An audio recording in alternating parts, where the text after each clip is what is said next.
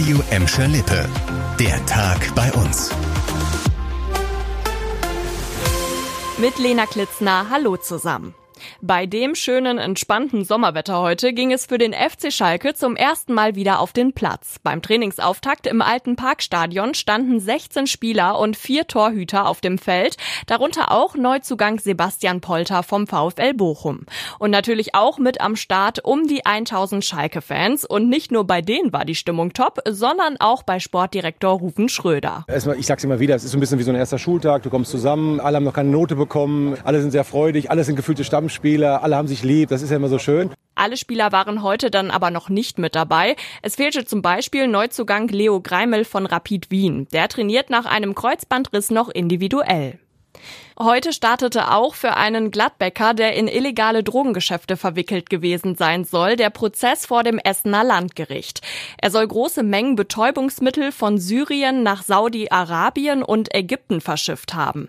Die Transporte waren laut Anklage unter Kontrolle des syrischen Assad-Regimes. Es soll für jeden verschifften Container umgerechnet rund 340.000 Euro abbekommen haben. Laut Staatsanwaltschaft soll es sich bei dem illegalen Drogenhandel um verschiedene Betäubungsmittel wie Hasch Haschisch, Amphetamin und Kokain gehandelt haben. Die Betäubungsmittel wurden 2020 dann von der Polizei sichergestellt und dabei stellte sich dann auch heraus, dass allein die Mengen an Haschisch und Amphetamin einen Verkaufswert von rund 128 Millionen Euro hatten. Das Urteil in dem Prozess soll spätestens Anfang September fallen. Eine auch nicht ganz so dolle Aktion war die hier. In Gelsenkirchen-Bur und Horst waren Betrüger unterwegs, die sich als falsche Telekom-Mitarbeiter oder Wasserwerker ausgegeben haben. Sie haben vor allem bei älteren Menschen geklingelt und haben sich dann unter einem Vorwand in den Wohnungen aufgehalten. Dabei haben sie Geld und Schmuck mitgehen lassen. Von den Betrügern betroffen waren laut Polizei Anwohner der Immermannstraße, Schlenkhoffstraße, Sedernstraße und Sandstraße. Ja, und in einem Fall war die Betrugsmasche besonders schwer zu erkennen erkennen, weil die Mitarbeiter sogar Telekom-Flyer dabei hatten. Die Polizei sucht jetzt nach Zeugen, die die Betrüger in Bur oder Horst gesehen haben.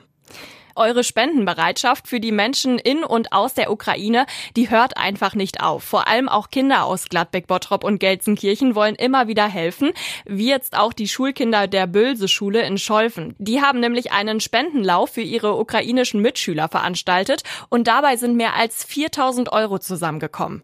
Heute war die Spendenübergabe und Michael Morewitz vom Deutschen Roten Kreuz war ganz hin und weg. Die Hilfsbereitschaft hier in Scholfen ist einfach super. Und da ist so eine Masse zusammengekommen. Darüber freut man sich natürlich.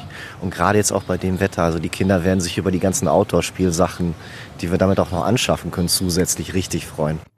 Das war der Tag bei uns im Radio und als Podcast. Aktuelle Nachrichten aus Gladbeck, Bottrop und Gelsenkirchen findet ihr jederzeit auf radioemschalippe.de und in unserer App.